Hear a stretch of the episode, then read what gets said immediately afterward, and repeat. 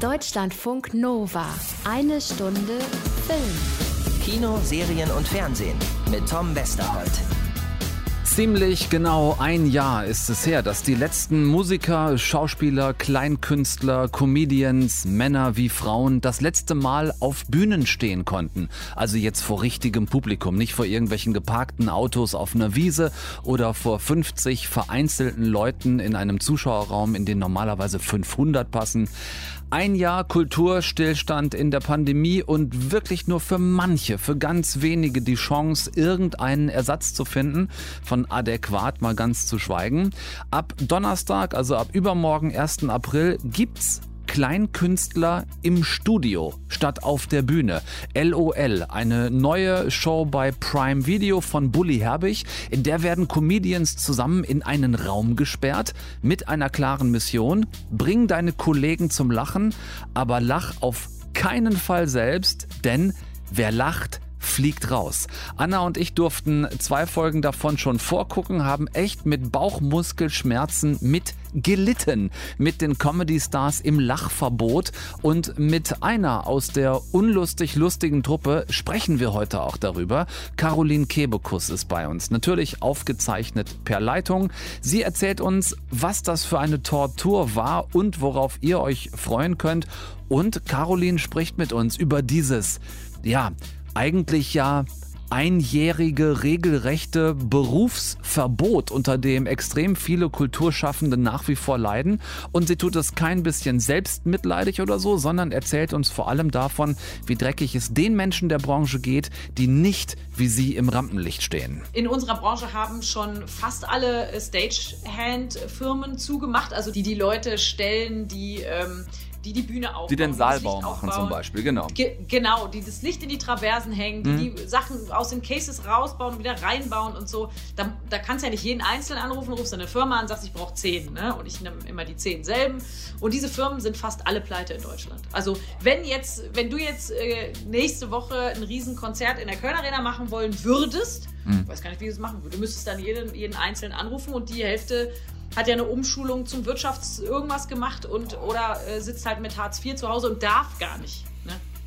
Wir haben über ernste und so wichtige und auch natürlich ein paar lustige Themen äh, gesprochen in dieser Ausgabe mit Caroline Kebekus. Könnt ihr euch drauf freuen. Und natürlich gucken wir auch zusammen rein in diese neue Show LOL.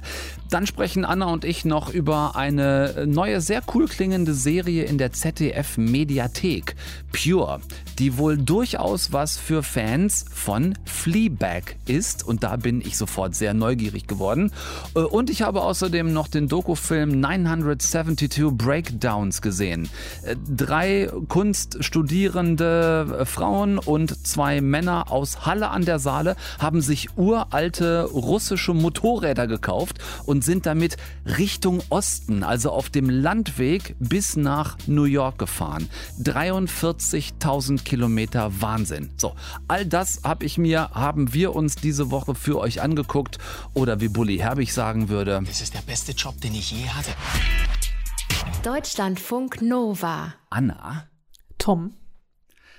Chemieunterricht bei Herrn Smetana. Hatte ich nicht, aber ich hatte bei Frau äh, Chapel Chemieunterricht. Ich weiß, wovon du redest. Mm. Oder auch, auch ganz schlimm, ähm, Konfirmandenunterricht. Sonntags in der Kirche. Ich bin, ich, ich bin nicht, ich war katholisch, weiß auch da nicht, wovon du sprichst, aber Kommunionsunterricht stelle ich mir ähnlich vor. Das Schlimmste, wo einem das vielleicht passieren könnte, wo es völlig unangebracht ist, ist Beerdigung. Also trauriges Thema an sich. Ich gebe aber an dieser Stelle zu, auch da ist es mir schon passiert. Ich finde es da eigentlich auch gar nicht so schlimm. Ja, aber es ist einem selbst so unangenehm, weil, also Comic Relief gehört ja nun vielleicht gerade dahin, wo es besonders traurig ist, aber man fühlt sich so scheiße, wenn man, um es mal aufzulösen, auf einer Beerdigung lachen muss. Es gibt so Orte, an denen man es selber wahnsinnig unangemessen findet, wenn man da lachen muss. Und ein Ort, wo man überhaupt nicht lachen darf, oder anders, wenn man, wenn man da Du, du, du darfst schon, aber wenn du gewinnen willst, solltest du es nicht tun. Genau, du, du darfst schon lachen, aber wenn du es tust, fliegst du sofort raus. Das, worüber wir hier so kryptisch reden, ähm, ist eine neue Sendung auf Prime Video. LOL heißt sie, ist die deutsche Adaption, könnten wir jetzt sagen, eines internationalen Comedy-Formats und funktioniert hier bei uns ähm, ab Donnerstag, ab dem 1. April folgendermaßen, dass Bully Herbig in einem Studio die Creme de la Creme der deutschen Comedy-Szene versammelt hat. Können wir, glaube ich, so sagen, oder? Also äh, nee, da will ich direkt, da muss ich direkt ein Veto machen. Ich musste einen echt erstmal googeln. Ich hatte keine Ahnung, wer Thorsten Sträter ist. Ah, du kanntest Thorsten Nein. Sträter nicht? Ich- ich gucke- okay, also der, der, bitte schickt den Shitstorm nicht direkt an Anna. Es ist nicht in Ordnung. Man darf auch mal jemanden nicht kennen. Ähm, also, dass da jemand dabei gewesen wäre, den ich nicht gekannt hätte. Also, ich, ich, Teddy Tecklebrand zum Beispiel finde ich jetzt normalerweise nicht über die Maßen witzig. Ich weiß aber, dass andere das tun. Aber ansonsten, also Caroline Kebekus, Anke Engelke, Max Giermann, Mirko Nonchev, Kurt Krömer, ähm, Wiegald Boning, Wiegald Boning. Barbara Schöneberger, Rick Ovanian. Und äh, da hatte ich, also bei der Hälfte der Leute, und das, ich hatte unglaublich große Vorbehalte gegen diese Serie, Hm. weil ich bei der Hälfte der Leute dachte, ah, Zeitmaschine, wir sind wieder in den 90er Jahren Richtig. Es sind gelandet. bloß noch Michael Mittermeier gefehlt. So, der, der, Und Ingo Ab. Und Ingo Appel, danke, genau. Ja, die waren nicht dabei. Ich hatte dieselben Vorbehalte wie du, Anna, und dachte, das kann ja lustig werden. Und das Prinzip ist, diese zehn Leute wurden also in ein Studio zusammengefercht. Dieses Studio ist gespickt mit versteckten Kameras, 20 Stück davon. Bully sitzt im Regieraum, gibt ein Kommando und dann geht der Wahnsinn los. Was ist das für eine Show hier? So, Leute, zurückhalten bitte. 3, 2, 1. Das hier ist die Show mit der einfachsten Regel der Welt. Wer lacht, fliegt raus.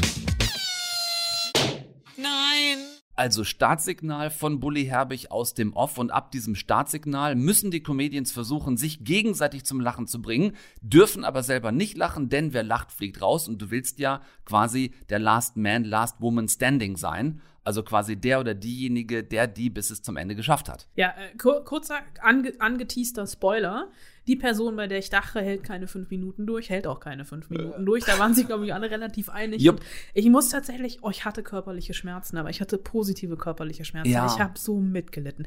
Wie Kurt Krömer vom Sessel rutscht, weil er einfach nicht mehr kann, weil du denkst, der Mann hat gleich einen Herzinfarkt oder anderes. Weil äh, Teddy Tecklebrand eine Flöte rausholt und mit einer Schlange. Es sind Witze, Ja, es sind- die erzählt meine Oma auf ihrem 100. Geburtstag. Aber wie das funktioniert, also ich glaube, das funktioniert tatsächlich auch so gut, weil diese Comedians, die da aufeinandertreffen, so unterschiedlich sind. Ich bin Mona Lisa. Du dumme Sau! Und, und dadurch, dass du nicht lachen darfst, habe ich mir gedacht, muss die Anspannung so, so krass sein, also auch die körperliche. Wenn Max Giermann, äh, fällt mir jetzt spontan ein, du siehst den teilweise nur da sitzen, wie er apathisch in die Ecke guckt und ihm, ohne dass er ein Geräusch macht, die Tränen aus beiden Augen laufen. Wiegald Boning hat, glaube ich, einen Avatar von sich geschickt. Weil der hat die ersten zwei Folgen, die wir beide gesehen haben, der hat null Reaktionen. Ja. Rick Cavanian, und das ist da, das ist auch das Schöne, dass, äh, dass Bully und Rick Cavanian sich ja so gut kennen, Ja. der platzt. Also der ist, glaube ich, innerlich sind bei dem sämtliche Organe explodiert. Ja. Man, weil, weil es ist unglaublich, diese körperlichen und seelischen Schmerzen, die die aushalten müssen. Ähm, ich habe, glaube ich, nach fünf Minuten das erste Mal gedacht, okay, wenn es so weitergeht, sollte ich mir eine Windel meines Sohnes holen, Ja. um weiter gucken zu müssen, ohne ständig aufs Klo rennen zu müssen vor Ja, ja. Es ist Ich es hatte schwa funktioniert. schweißnasse Handflächen, weil ich davor gesessen habe und es stellvertretend für die Comedians in diesem Raum nicht ausgehalten habe. Zwei Sachen müssen wir noch erwähnen. Es gibt quasi wie früher bei Videospielen hat man so zwei Leben. Also Ja. man ist nicht beim ersten Lacher raus, sondern man wird Aber dann überführt. Bully kommt rein. Knallharter Videobeweis. Genau, Moch, Videobeweis. Videobeweis. aber die Geste, wie, er, wie ein Schiedsrichter wirklich Genau. beim Fußball auch dasteht und den Kasten zeigt. Kurze Schalte nach Köln und wir gucken. Ganz genau. Barbara Schöneberger hat So. gelacht. Wer war das? Oh nein. Wer ist beim Lachen erwischt worden? Dann wirst du also angezählt. Und was wir auch noch erwähnen müssen ist, es gibt den berühmten Gong. Das heißt, die sind nicht nur alle zusammen, die Comedians, und bringen sich so beiläufig zum Lachen, sondern du kannst auch den Gong schlagen und dann eine Performance aufführen, bei der, das ist die Regel, alle zugucken müssen. Das heißt, du darfst dann auch nicht irgendwie in den Nebenraum gehen oder dich umdrehen, sondern wenn einer eine Performance macht, müssen alle zugucken. Ich finde da die Übersprungshandlung. Du hast es eben schon gesagt, Max Giermann, der halt einfach apathisch in die Ecke guckt. Barbara Schöneberger hat die ganze Zeit eine Tasse vorm Mund. Ja, oder und, isst was. Und Kurt Krömer hat, glaube ich, isst nie wieder Marshmallows, weil er sich die ganze Zeit Marshmallows in den Mund steckt, weil die werden ja mehr im Mund und er, glaube ich, hofft, dass dieses Volumen in seinem Mund Ja. dazu führt, dass er nicht mehr lachen kann. ja, oder er halt einfach erstickt und deshalb nicht lachen muss. Oder so. Also psychische Folter ab Donnerstag im äh, Fernsehen. Wenn ihr äh, Prime bei euch über den Fernseher laufen lasst, dann ist es bei euch im Fernsehen. LOL heißt das. Äh, Anna und ich hat's beide einigermaßen zerrissen und ich freue mich sehr, dass wir gleich mit einer der gequälten Probandinnen drüber sprechen können. Caroline Kebekus. Äh, ich habe ein Gespräch mit ihr aufzeichnen können zu LOL und wie sie diese psychische und körperliche Folter ausgehalten hat, das erzählt sie gleich in eine Stunde Film. Und wir, Anna, haben ähm, noch eine Serie, über die reden wir nachher noch. So ähnlich, da geht es um Zwangsstörungen. So. Deutschlandfunk Nova. Eine Stunde Film. Es ist wirklich nach wie vor, also ich finde es total schade, dass das immer noch nur digital möglich ist, dass es im Augenblick einfach immer noch nicht anders geht. Aber trotzdem bin ich so froh, dass sie da ist. Caroline Kebekus, hello. Hallo. Ich habe eben gerade schon gesagt, als wir hier über LOL gesprochen haben, dass ich alleine beim Angucken dieser ersten beiden Folgen, die ich vorab sehen durfte, schon echt das böse Schwitzen gekriegt habe. Ich meine, wie krass bitte muss das für euch gewesen sein? Ja, das war wirklich, also auf allen Ebenen eine äh, sehr krasse Erfahrung. Ne? Also körperlich, geistig, sozial. Ähm, also wie oft man zum Beispiel einfach sozial lacht. Ne? Ähm, einfach damit der andere sich nicht schlecht fühlt. Aus Freundlichkeit. Ich meine, wer- ne, ja, wer bin ich denn, dass ich nicht über einen Witz von Teddy Tecklebrand lache? Das ist ein netter Kerl. Ich will nicht, dass der sich scheiße fühlt. Würde ich ja niemals machen. Aber so ähm, musste ich das ja. Und auch natürlich selber, ne, wenn man selber irgendwas Lustiges gemacht hat und die Leute einfach einen angeguckt haben mit entgeisterter Miene, also diesem entgleisten Gesicht. Jeder hatte ja ein anderes äh, entgleistes Gesicht. Ne? Und äh, das war schon echt, echt hart. Vor allen Dingen, wie oft man so übersprungsmäßig einfach lacht, ne? ja. Also, ich will ja nicht spoilern, aber ein paar ähm, Leben wurden gelassen. Äh, und wenn, wenn dann darauf hingewiesen äh, wurde, oh, du hast jetzt gelacht, dann war das so, was, echt? Ich? Und dann hat man ja immer das Rückspiel gekriegt. Und dann gab es schon oft totale Verwunderung, weil man einfach unbewusst hab, manche gelacht haben. Ne? Also das ist schon echt ein, Lachen ist ja so ein sozialer Kleber, ne? Und Ja, äh, das hat eine, eine ganz seltsame Stimmung erzeugt, eine, eine große Spannung. Und wie, also für mich war das Schlimmste, wenn ich gemerkt habe, äh, jemand anders muss fast lachen. Also wenn ich gesehen habe, wie Teddy kämpft, wenn ich gesehen habe, wie Max. Max, kämpft, dem boah. Max sind irgendwann die Tränen Das war runtergelaufen. ganz schlimm. Das war ganz Das schlimm. ist wirklich, ich, ja, das hast du noch nicht gesehen, aber es gibt eine Szene, da passiert etwas und der Max guckt denjenigen an, der diese Performance macht. Mhm. Und der atmet wirklich so. Und dann sagt er, das ist das Lustigste, was ich je gesehen habe. Und er lacht aber nicht, sondern ihm laufen einfach nur die Tränen Oh runter. Das ist so absurd. Also es waren echte Schmerzen. ich würde ja mal grundsätzlich zwei Situationen schon voneinander unterscheiden wollen in dem Zusammenhang. Zum einen natürlich die für euch beschissene Situation als Comedians. Ihr performt, wie du gerade gesagt hast, ne, und in Response keiner lacht. Das ist das eine. Aber jeder von uns kennt ja auch die Situation, nicht lachen zu dürfen. Ne? So Ja. angefangen, weiß ich nicht, äh, Schulunterricht, Beerdigung. Beerdigung. ganz schlimm. Ist mir schon passiert auf einer Beerdigung. Es war ganz, Ja. ganz, ganz Übersprungshandlung. Oh, schlimm. Und sicherlich Mhm. Ganz auch dann irgendwie äh, äh, Comic Relief, ne? So dass man irgendwie ja auch Lachen braucht als Ventil. Aber Ja. dieses, dieses Nicht-Lachen dürfen, ähm, umgeben von zig Kameras, umgeben von all den Kollegen und dann noch dem Competition-Druck. Ich meine, was, was hast du denn da für eine Technik, um das wirklich zu unterdrücken? Also, ich habe alles versucht, ne? Ich habe versucht, irgendwie nicht richtig zuzuhören. Ähm, ich habe versucht, äh, zu atmen ganz viel. Ich habe Geräusche gemacht, total viel. Ich bin nur rumgelaufen und Teddy auch. Teddy hat geschrien die ganze Zeit. Ah, ah, das war wirklich, oh mein Gott, das war, das war ein Irrenhaus einfach. Ähm, ich habe irgendwann mich mal falsch rum auf den Stuhl gelegt, weil ich dachte, dann sehe ich alles falsch rum, dann ist es nicht mehr lustig. Aber äh, das Problem ist ja, da sind ja, die, die Besetzung ist ja sowas von hochkarätig. Ne? Mhm. Da ist ja wirklich keiner dabei, wo du sagst, ach Gott sei Dank, macht jetzt nur bla irgendwas vor. Der ist ja nicht so lustig. Am Arsch. Da waren Mirko Nonchef, Anke Engelke, Max Ge Teddy, das waren einfach, das, wo du hingeguckt hast, war einfach der Endgegner. Ja. Und deswegen war es gar nicht möglich zu sagen, ah ja, ich höre jetzt mal nicht so richtig hin, weil das sind einfach Publikumsmagneten. Das sind alles Leute, wenn die irgendwo stehen und was erzählen, da guckst du hin. Mhm. Und du durftest ja auch nicht, ne? Also wenn jemand den Gong geschlagen hat, dann hieß es Performance passiert, da konntest du ja auch nicht weggehen und dir einen Kaffee machen. So, das war halt total schlimm. Deswegen war immer, der Gong kam und da war schon richtig so, Oh Gott. Und auch wenn ich das jetzt angucke, ne, wenn dieser Gong kommt, ich kriege richtig so, scheiße. Ja. so eine körperliche Erscheinung. Ja, ja, der, der Performance-Gong ist das eine, aber auch vorher schon diese fiese Sirene, die die Bully ähm, benutzt. Ne? Also wenn, wenn ja. du weißt, ab jetzt killt jetzt. dich einfach jeder Lacher. Ne? Du, du bist ja. dann raus und kannst nach Hause fahren. Ich, ähm, äh, ich würde das freiwillig nie zugeben. Aber ich hatte vom, vom Zugucken nass geschwitzte Handflächen. Und das mhm. ist so ungefähr das, das ekligste, was ich kenne. Also ich, ich lehne das grundsätzlich ab. Ich habe sowas mhm. nicht. Aber ich habe davor ja. gesessen und gedacht, scheiße. Und dann habe ich mich gefragt, wenn ich schon nur vom Zugucken so mhm. körperlich mhm. reagiere, wie oft habt ihr euch bei dieser Produktion umziehen müssen? Ich wäre ich wär durch gewesen, wenn ich da in dem Raum gewesen wäre. Ja, das, also Schweiß ist nicht so unbedingt mein Problem, aber es hat schon körperlich was gemacht. Also wir, als das vorbei war, waren wir alle so am Arsch, ne? Also richtig am Arsch. Und wir mussten so drüber reden. Ähm, ich habe dann, ne, weißt die, die Selbsthilfegruppe im Anschluss.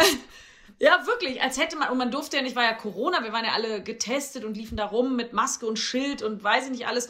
Das heißt, es gab ja auch kein erlösendes Get-Together danach, ne? Mhm. wo man alles noch mal rauslassen konnte und lachen konnte. Klar gab es dann Interviews, wo man noch mal ein paar Szenen äh, besprochen hat, wo man gesagt hat, das war krass und das war krass, aber dieses ne, soziale und auch dieses sich austauschen, wie habt ihr das empfunden? da habe ich mit bestimmt vier Leuten ähm, die dabei waren, danach richtig stundenlange Telefonate gehabt. Was das gemacht hat im Körper. Ähm, wie, wie, war das überhaupt, was man selber da gemacht hat? Du hast ja auch gar kein, es lacht ja niemand. Mhm. Deswegen denkst du auch, was war das jetzt irre, was ich gemacht habe? Ja. Und auch dann ein, ein Stand-up zu machen vor mhm. Leuten, ne, ist ja auch unmöglich eigentlich. Vor eigentlich Kollegen auch nicht. noch, ne? Genau, aber man, also ich hatte das vorher auch überlegt und dachte dann, nee, warte mal, wenn ich selber nicht lachen darf, ne, und dann Stand-up machen muss, ich glaube, das funktioniert gar nicht, weil ich meine Sachen auch immer selber anlache, habe ich gemerkt. Ja. Ne? Man lacht ja so mit den Leuten mit und Leute, wie irre war das denn und so. Ja, klar. Und all diese Emotionen musstest du ja runterdrücken. und deswegen habe ich auch keine Nummer geschrieben dafür, sondern äh, ja, ich habe halt nur andere Sachen gemacht. Aber wirklich, wenn man, ah, oh, das ist fürchterlich. Oder viele Leute haben ja was vorbereitet und das Gemeine war, ich weiß nicht, ob das jetzt zu sehr spoilert, aber die Leute, die rausgeflogen sind, also wenn man rausgeflogen ist, mhm. dann war man für die Verbliebenen nicht weg, sondern man hatte ja noch eine Performance in petto. Also hat Bully einfach Leute, die wieder rausgeflogen sind, nochmal reingeschickt und ihre Performance machen lassen. Was total asozial war, ja. weil die durften ja dann lachen. Die standen da und hahaha. Und ähm, dann gab es natürlich, es gab vorbereitete Sachen und das, was auch wirklich cool war, ich habe mir so bescheuerte Sachen ausgedacht, dass ich gedacht habe, die Produktionsfirma sagt zu mir, bist du irre? Nein, das machen wir nicht. Und die haben einfach gesagt, ja, machen wir, cool. Die haben mir was gebaut. Ja, machen wir, cool, machen wir. Und dachte ich, wie geil. Und manche Leute, wie Teddy zum Beispiel, die haben improvisiert. Und das waren fast die schlimmsten Situationen, wenn jemand angefangen hat, was zu improvisieren, jemand anders eingestiegen ist und plötzlich hast du gemerkt, oh mein Gott, Anke Engelke und Mirko Nonchev improvisieren gerade hm. eine Nummer. Ich werde jetzt sterben. Ja. Das ist unmenschlich. Wer da nicht lachen muss, allein weil die beiden da stehen, der ist ein Stein.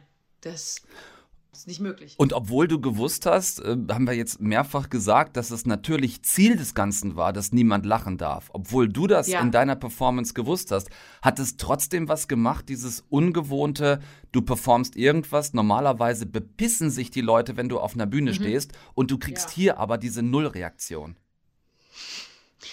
Ja, wobei man, das, man kriegt nicht eine Nullreaktion, ne? die gucken dich ja nicht so an, sondern Ja.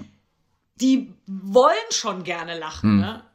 Und das waren auch teilweise Sachen, die ich gemacht habe, wo ich wusste, dass zum Beispiel Thorsten Sträter das unfassbar lustig findet und dass der sich privat dem die Tränen runterlaufen. Hm. Das heißt, ich wusste, der innerlich geht gerade was in dem kaputt. Und Da stirbt was. spürst, ne, die, ja, da stirbt was und die Körpersprache ist auch bei allen so, oh, oh, oh, und jeder macht irgendwie noch ein Geräusch oder ähm, Barbara hat die ganze Zeit irgendwas gegessen oder getrunken. Das war auch eine beliebte Methode, ne, dass man irgendwie, dass der Mund was zu tun hat. Hm. Mein Gott, ja, ich habe ein richtiges Trauma davon.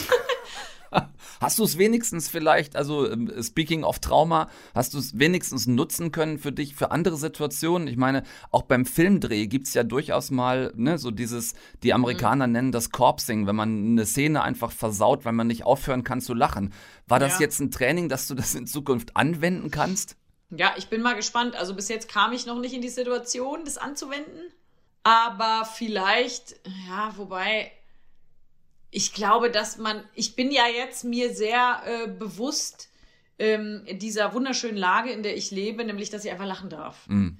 Und dass, ich, dass es mir nicht verboten wird. Und deswegen ähm, nutze ich das gar nicht, weil ich jetzt einfach immer lache, wenn ich darf.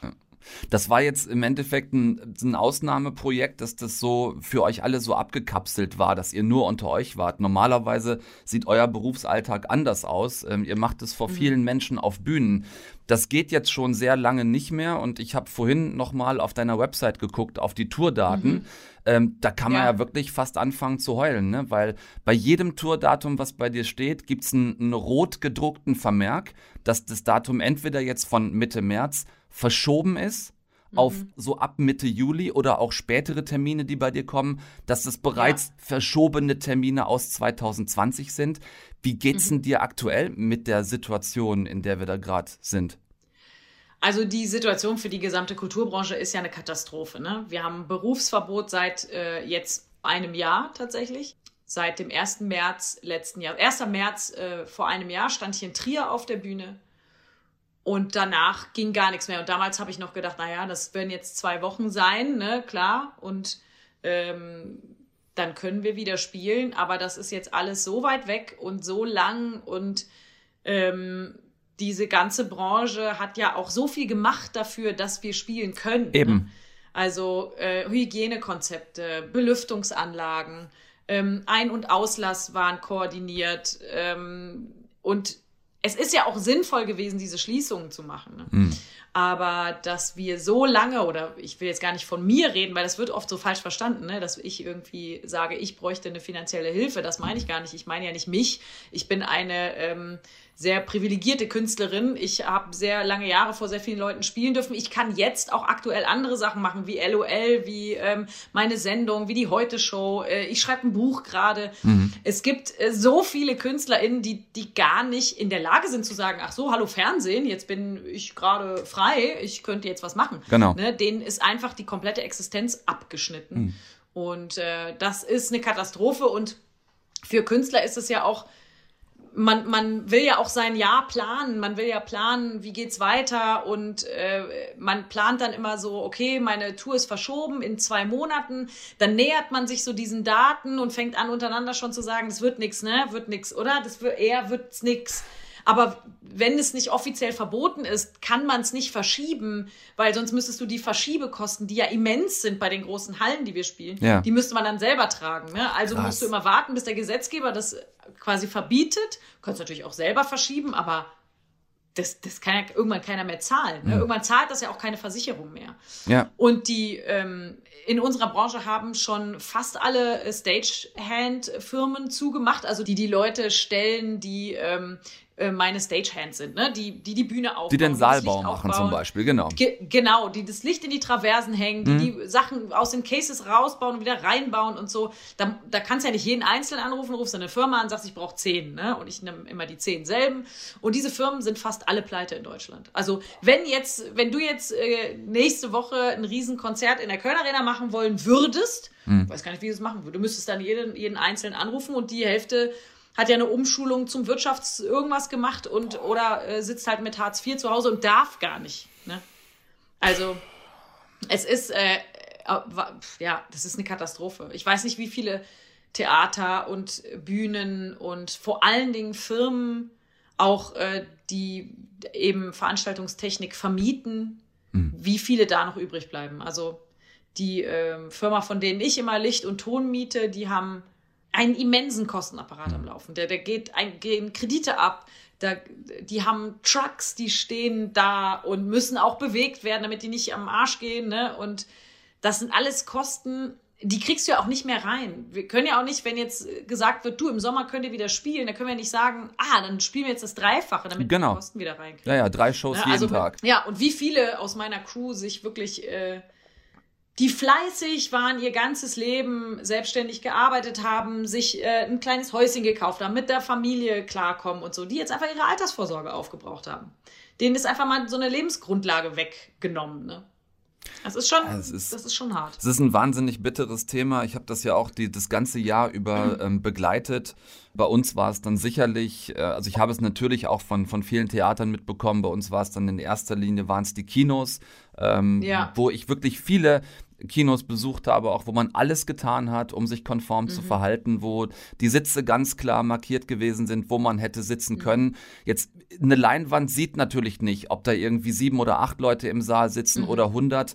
Wäre das was gewesen als Live-Künstlerin, was du in Kauf genommen hättest? Also mit, mit Pussy Nation oder auch mit den Beer Bitches lieber vor einem Viertel gefüllten Saal spielen, als gar nicht spielen können? Ja, natürlich, natürlich. Es gab ja Konzepte, die wir hätten machen können. Ne? Ähm, wir hätten fast in München gespielt. Da hätten wir eigentlich zwei Tage gespielt mit jeweils 2500 Leuten. Und dann haben wir aber die Erlaubnis gehabt, glaube ich, mit 500 Leuten zu spielen. Das heißt, ich hätte die ganze Woche in München gespielt und zwei Shows am Tag. Das ist natürlich auch irre, ne? Das ist irre. Das kannst du nicht. Also es gab ja dann Konzepte, die man hätte spielen können. Nur ich kann ja nicht neue Karten verkaufen für eine 2000er Halle, wo 500 Leute reingehen, wenn ich noch zehntausende Tickets am Laufen habe. Ich habe ja eine ausverkaufte Tour sozusagen. die ist ja, ne, also ich, ich habe einfach einen Termin in Düsseldorf in der Mitsubishi-Halle mit, weiß ich nicht, 6000 Leuten ausverkauft. Also, ne, allein von den Terminen her, wann sollen denn, wie, wie, also, wie groß werden wir spielen dürfen? Wie lang werde ich spielen dürfen? Das ist ja auch nochmal eine Frage, ne? Wahrscheinlich wird es so sein, dass man nur eine Stunde spielen darf, dann, weil man keine Pause machen darf. Wie lang kannst du also die Leute voll labern, ne? Also, dann darfst du vielleicht eher eine Stunde spielen. Das heißt, ich muss aber das ganze Programm irgendwie kürzen.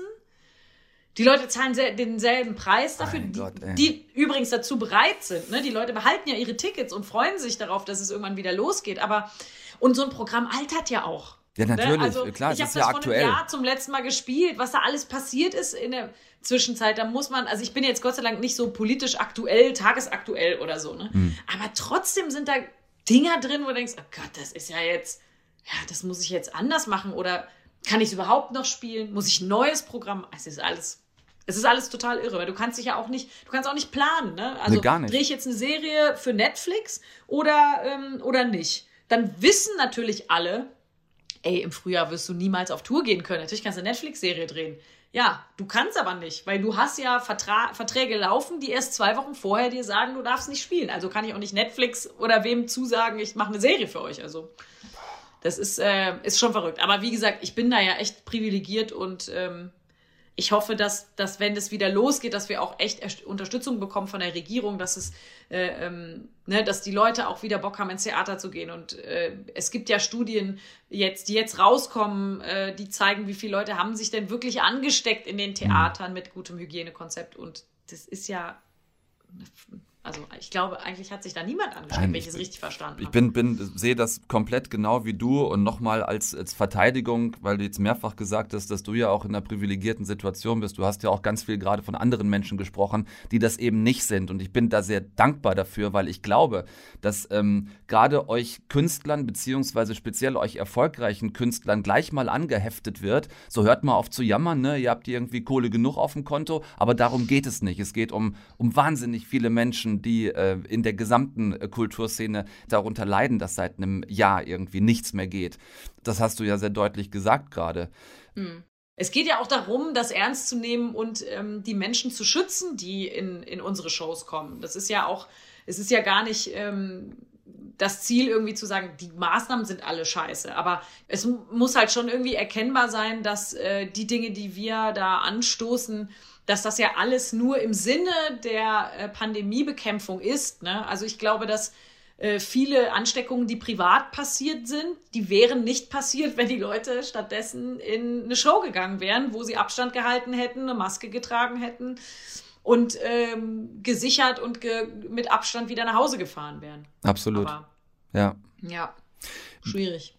Ich hoffe und, und drücke dir die Daumen für den, ich weiß es nicht genau auswendig, ich glaube 16. Juli steht das erste, steht der erste Gig an bei dir, der Ja. jetzt quasi geplant ist. Ähm, ich hoffe, dass wir bis dahin soweit sind. Gibt es irgendwas sonst, wofür wir dir aktuell die Daumen drücken können? Du hast eben so mal eben so eingestreut, du würdest ein Buch schreiben. Ja, ich schreibe ein Buch und das kommt im Oktober raus. Mhm. Und das heißt, ähm, es kann nur eine geben. Und zwar Auto, geht's da- autobiografisch, selbstverständlich. nee, nein. Das, das, ja, wobei, so ein bisschen schon.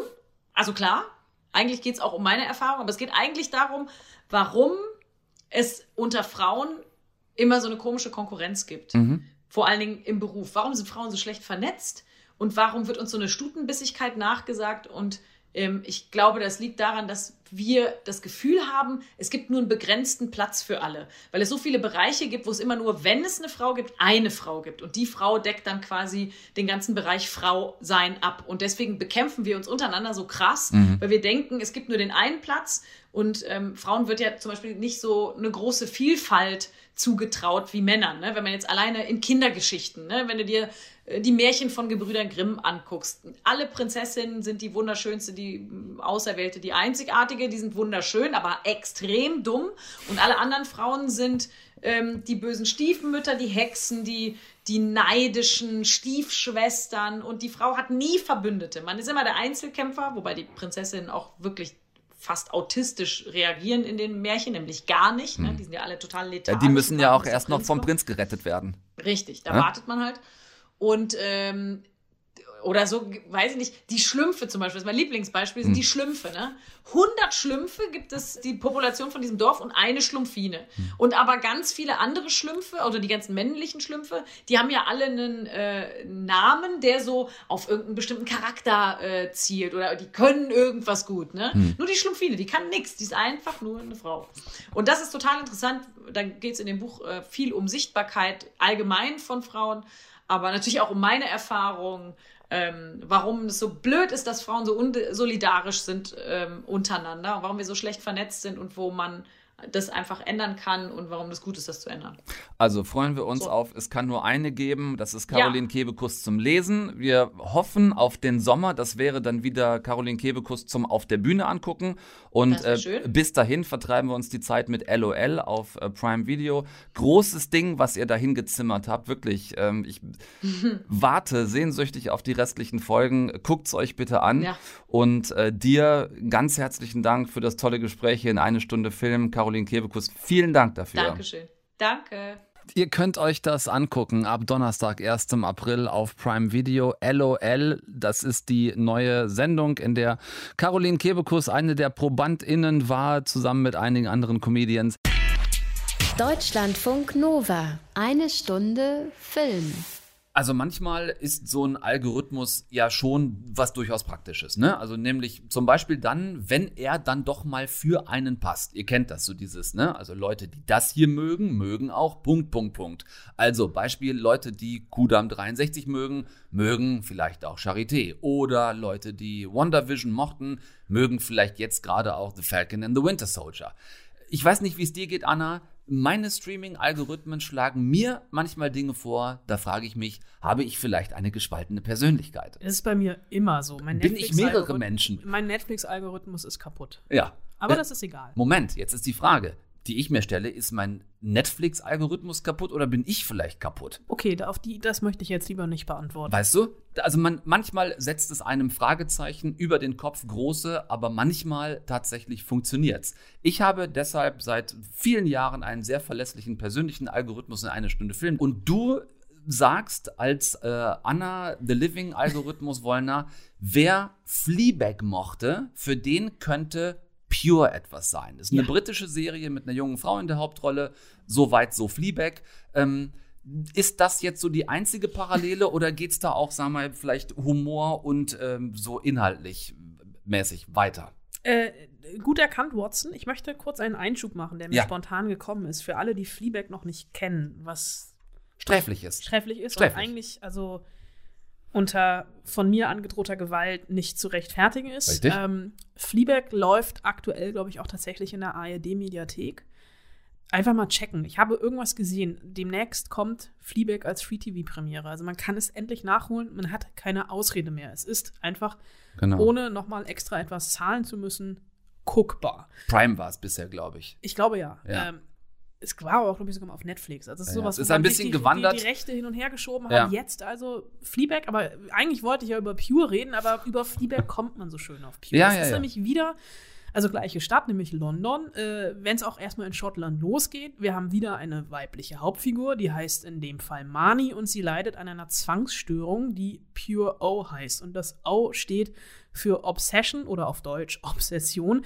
Und ähm, das ist jetzt nicht irgendwie so ein Waschzwang oder Angst vor Keimen, sondern sie hat einfach obsessive Gedanken, die sich ausgerechnet um Sex drehen. Als ich 14 war, hat's angefangen, dass ich ständig an krassen Sex denken musste. Nicht nur an normalen Sex, sondern abgefuckten Sex. Sex, für den man eingesperrt wird. Und 3723 Tage später hat es immer noch nicht aufgehört. Das ist wie bei Six Sense, nur dass ich keine toten Menschen sehe, sondern nackte. Da erinnere ich mich zum Beispiel, nur um noch ein bisschen Anreiz zu schaffen für den, der es noch nicht getan hat, äh, die erste Szene Fleabag. Die hat ja durchaus auch was mit Obsession zu tun. Das stimmt. Äh, und es, es tut mir auch leid, dass wir jetzt für alle, die The Sixth Sense noch nicht gesehen haben, hier einen kleinen Spoiler versteckt haben. Sie sieht halt nackte statt toter Menschen und das schon ziemlich lange. Und jetzt ist sie Mitte 20 und es fällt ihr das erste Mal in ihrem Leben so richtig auf die Füße. Weil nämlich jetzt genau was passiert? Ja, sie soll äh, eine Rede auf dem Hochzeitstag ihrer Eltern halten und äh, da nimmt sie ungefähr jedes Fettnäpfchen mit, was man so mitnehmen kann bei einer Rede auf die eigenen Eltern. Also sie stellt die bloß und sprengt tatsächlich das Fest und deswegen haut sie ab von Schottland nach London und versucht da ähm, ja bei den Ärzten mal anzuklopfen, um rauszufinden, was überhaupt mit ihr los ist, weil bisher ist diese Zwangsstörung Pure O noch nicht diagnostiziert und sie rennt wirklich von einem Arzt zum nächsten. Sie versucht in so einer Nacht- und Nebelaktion mit sehr viel Alkohol lesbisch zu werden, weil vielleicht meint sie, liegt es ja an den Männern. Äh, scheitert allerdings im Bett mit einer von ihr bewunderten Journalistin, weil sie beim Lecken feststellt, das ist nichts für sie oder irgendwie steht sie doch auf Männer. Also sie bekommt keinen Orgasmus, aber immerhin ein Praktikum angeboten in der Redaktion und damit dann auch einen neuen Freundeskreis. Unter anderem ist da drin ein Sexsüchtiger, Charlie, der mit seinen eigenen Problemen für sie ähm, der perfekte Trostspender ist. Die eine Stunde Film für diese Woche ist an dieser Stelle zu Ende. Ich habe keine Zeit mehr. Ich muss leider sofort los und muss Pure gucken. Ähm, wie, wie müssen wir uns das jetzt in dieser Serie vorstellen? Also, was du sagst, klingt natürlich wahnsinnig lustig. Aber wie kriegst du diese Zwangsstörung auch wirklich adäquat visuell umgesetzt? Also erstmal ist es eine unglaublich charmante Hauptfigur, die großartig gespielt wird von der Newcomerin Charlie Clive. Und ähm, diese visuelle Umsetzung, ähm, die hat's wirklich in sich, weil wenn, äh, wenn Mani diese Gedanken hat, also das ist ja Klassiker, ne? Sie steht halt vor der versammelten Hochzeitstagsgesellschaft ihrer Eltern und sieht halt alle nackt. Das klingt, wenn ich ihr das jetzt erzähle, erstmal lustig, aber wir sehen dann wirklich aus ihren Augen heraus, die sind auch tatsächlich alle nackt. Also sie stellt sich, natürlich stellt sie sich das vor. Mhm. Und das sind immer so schnelle, kurz dazwischen geschnittene Bilder von vielen nackten Körpern. Und das macht beim Gucken einfach was mit dir, weil du auf einmal selbst in ihrer Position bist. Und irgendwann merkst du halt, das ist auf Dauer extrem anstrengend. Äh, und es ist eine Dramaserie, also auch wenn wir jetzt sehr viel gelacht haben bisher, Ja. die aber den von mir so sehr geliebten schwarzen britischen Humor hat. Okay, verstehe. Also letzten Endes eine ziemliche Gratwanderung zwischen der, de- dem Versuch, uns diese Zwangsstörung ernst nehmen zu lassen beim Zugucken, ähm, ist eigentlich prädestiniert dazu, ganz schön in die Hose zumindest gehen zu können. Ähm, wie verhindern die das hier? Äh, die verhindern das, indem sie die Zwangsstörungen nicht ausschlachten. Also weder durch Sex oder nackte Haut. Ja, wir sehen das, aber es ist äh, nie Mittel zum Zweck. Also die Bilder sind zwar sehr, sehr explizit, aber sie haben halt immer einen Grund. Äh, also die Figur Marnie, die basiert auf der realen Person Rose Cartwright, die eben wirklich Pure O hat. Und Kirsty Swain, die Macherin der Serie, die hat selbst eine Angststörung und hat aus Cartwrights Autobiografie diese Serie herausgemacht. Und Charlie Clive spielt das alles sehr, sehr behutsam. Also auf der einen Seite sehr natürlich, aber sie kämpft eben auch gegen diese inneren Dämonen. Und diese visuelle Umsetzung mit diesen schnellen Schnitten, das wirkt nie aufgesetzt. Und Pure nimmt einfach das Leiden von Marnie ernst. Erzählt aber eben auch vom ganz normalen Großstadtwahn, wie Hm. eben halt auch Fleabag. Und es ist voll und ganz authentisch und deswegen für mich, ich muss es dir nicht sagen, weil du hast quasi dir die Jacke schon angezogen. So. Absolute Empfehlung. Ich bin quasi durch die Tür. Danke dir, Anna, für Pure, dass du es uns mitgebracht hast in die eine Stunde Film. Ist aktuell für euch zu sehen in der ZDF Mediathek. Vielen Dank. Sehr gerne. Deutschlandfunk Nova. Eine Stunde Film. Ja, da standen sie also dann, die fünf Kunststudierenden aus Halle an der Saale und dachten sich, Mensch, wo wir doch hier schon mal so schön mit dem Kunststudium fertig sind, da können wir doch auch eine Motorradtour machen. Nach Amerika. Und zwar falsch rum. Anne, Effi, Elisabeth, Johannes und Kaupo. Manövrieren euch auf klapprigen russischen Motorradgespann, kreuz und quer durch drei Kontinente. Stets Richtung Osten. Und wenn alles klappt, bis nach New York City. Wer von Halle an der Saale nach New York City will, der kann diese Reise natürlich Richtung Westen antreten, sich in Deutschland, Holland, Frankreich oder Spanien in ein Flugzeug setzen und ist dann in circa acht Stunden da. Manchmal geht es auch schneller, im Moment gerade eher gar nicht, aber wir reden ja von grundsätzlich. Kämt ihr jetzt aber zu mir und würdet sagen, Mensch, Tom, wir wollen aber gerne auf dem Landweg von hier nach New York. Also ganz bis nach Ostrussland, bis zur Beringstraße, sodass wir nur die ca. 85 Kilometer Wasserweg rüber nach Alaska auf die Fähre müssten. Ach, und übrigens, wir wollen das Ganze mit ca. 40 Jahre alten russischen Ural 650 Motorrädern mit Beiwagen machen. Dann würde ich sagen, ja, guten Morgen und falls wir uns mit Sicherheit nicht mehr sehen, guten Tag, guten Abend und gute Nacht. Denn dieser Trip also auf richtigen Motorrädern. Ich sage jetzt die Marke nicht, sonst klingt es nach Werbung. Aber dieser Trip ostwärts bis New York, der war schon auf richtigen Motorrädern und begleitet von Mechanikern und einem Orga-Team. Ein Höllenritt. Das konnten wir uns alle vor einigen Jahren in Long Way Round angucken, als Ewan McGregor und sein Kumpel Charlie Borman diese Tour abgeritten haben. Hier jetzt in dieser neuen Doku 972 Breakdowns sind es einfach fünf junge Menschen, die sogar erst kurz vor Losfahrt ihre Motorradführerscheine gemacht haben und die sich dann diese uralten Ural 650er Beiwagen Schrottkisten gekauft haben, weil man den metallenen Russen nachsagt, dass sie ewig halten und wenn sie doch mal kaputt gehen, dann kriegt man dafür überall in Russland Ersatzteile und kann die Teile eigentlich selbst reparieren. Das ist jetzt nicht ganz falsch, aber die Dinger ähm, brauchen halt auch einiges an Ersatzteilen auf so Tour, ne? In diesem Pannentheater begegnen uns die unterschiedlichsten Menschen rund um den Globus. Mit ihrer Hilfe fahren wir immer ein Stückchen weiter. Bis zum nächsten Breakdown.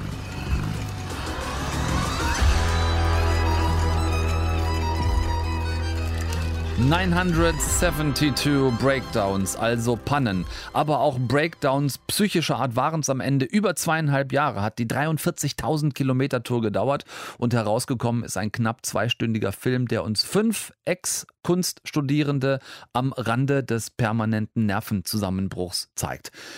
Long Way Round, die Doku-Serie von 2004 mit Charlie Borman und Hollywood-Star Ewan McGregor hatte ich angesprochen. Die sind damals gute 30.000 Kilometer von London nach New York gefahren, auch auf dem Landweg, aber etwas direkter, besser geplant, bis zur Beringstraße und dann mit der Fähre nach Alaska, Kanada, USA.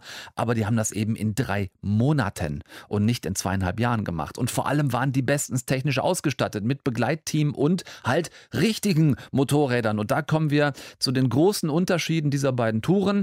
In Long Way Round konnten sich Borman und McGregor aufs Fahren konzentrieren, weil die Tour gemeinsam mit einem Team ausgetüftelt und geplant worden war. Dadurch war einfach viel mehr Zeit für die Geschichten, die sich abseits der staubigen Straßen abgespielt haben. Es gab mehr Raum für Stories über Land und Leute. Und bei 972 Breakdowns jetzt spielt es eigentlich alles auf den staubigen Straßen, nur selten wirklich daneben und handelt halt zu 90 Prozent von der Erschöpfung der drei Frauen und zwei Männer und den 972 Pannen, die es zu bewältigen gab. Das macht's ab der Hälfte leider ein klein bisschen eintönig, wenn man dann irgendwann doch das Gefühl, das habe ich jetzt wirklich schon zehnmal gesehen. Und zum anderen haben sie es auch wirklich nicht ganz hingekriegt, die vergangene Reisezeit spürbar zu machen. Also Beispiel, nach 20 Minuten gibt es die Einblendung, dass die jetzt bereits neun Monate Reise hinter sich hatten.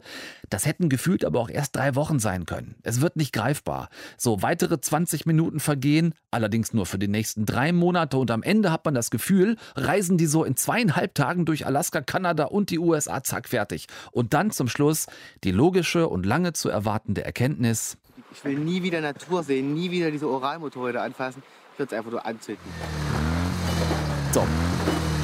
Das ist wahrscheinlich auch das Beste, was man mit diesen schrottigen Karren machen kann. Die fünf haben es trotzdem durchgezogen. Zweieinhalb Jahre, 43.000 Kilometer. Es sieht alles, diese Doku sieht ein bisschen nach DIY aus. Ich fand es aber trotz der angesprochenen Kritik am Ende sehenswert. Wenn man sich von vornherein darauf einlässt, dass es eben nicht so ein Long Way Round Ding ist, sondern dass es Amateurmaterial ist, dass die einfach losgefahren sind und sich gesagt haben, ey, wir gucken mal, was passiert. Und dass keiner von denen aufgegeben hat bis zum Schluss der Reise das finde ich nahezu nicht nachvollziehbar. Wenn ihr es euch angucken wollt, es gibt die DVD jetzt aktuell zum Online-Kauf. 972 Breakdowns findet die DVD auf der Website zum Film. Wer es vorher antesten will, Tipp von mir, auf YouTube gibt es eine ganze Menge dazu zu finden, was ihr euch angucken könnt. Das war's für heute, ihr Lieben. Eine Stunde Film für diesen Dienstag vorbei. Tom Westerholt raus. Nächsten Dienstag geht's weiter. Wer weiß, vielleicht haben wir nächsten Dienstag Uli Hanisch und Josef Brandl als Gäste. Es ist möglich zumindest. Ich möchte es nicht ausschließen. Bis dahin, passt bitte gut auf euch auf, bleibt gesund, guckt nichts, was ich nicht auch gucken würde. Und äh, ja, tschüss. Deutschlandfunk Nova. Eine Stunde Film. Jeden Dienstag um 20 Uhr. Mehr auf deutschlandfunknova.de.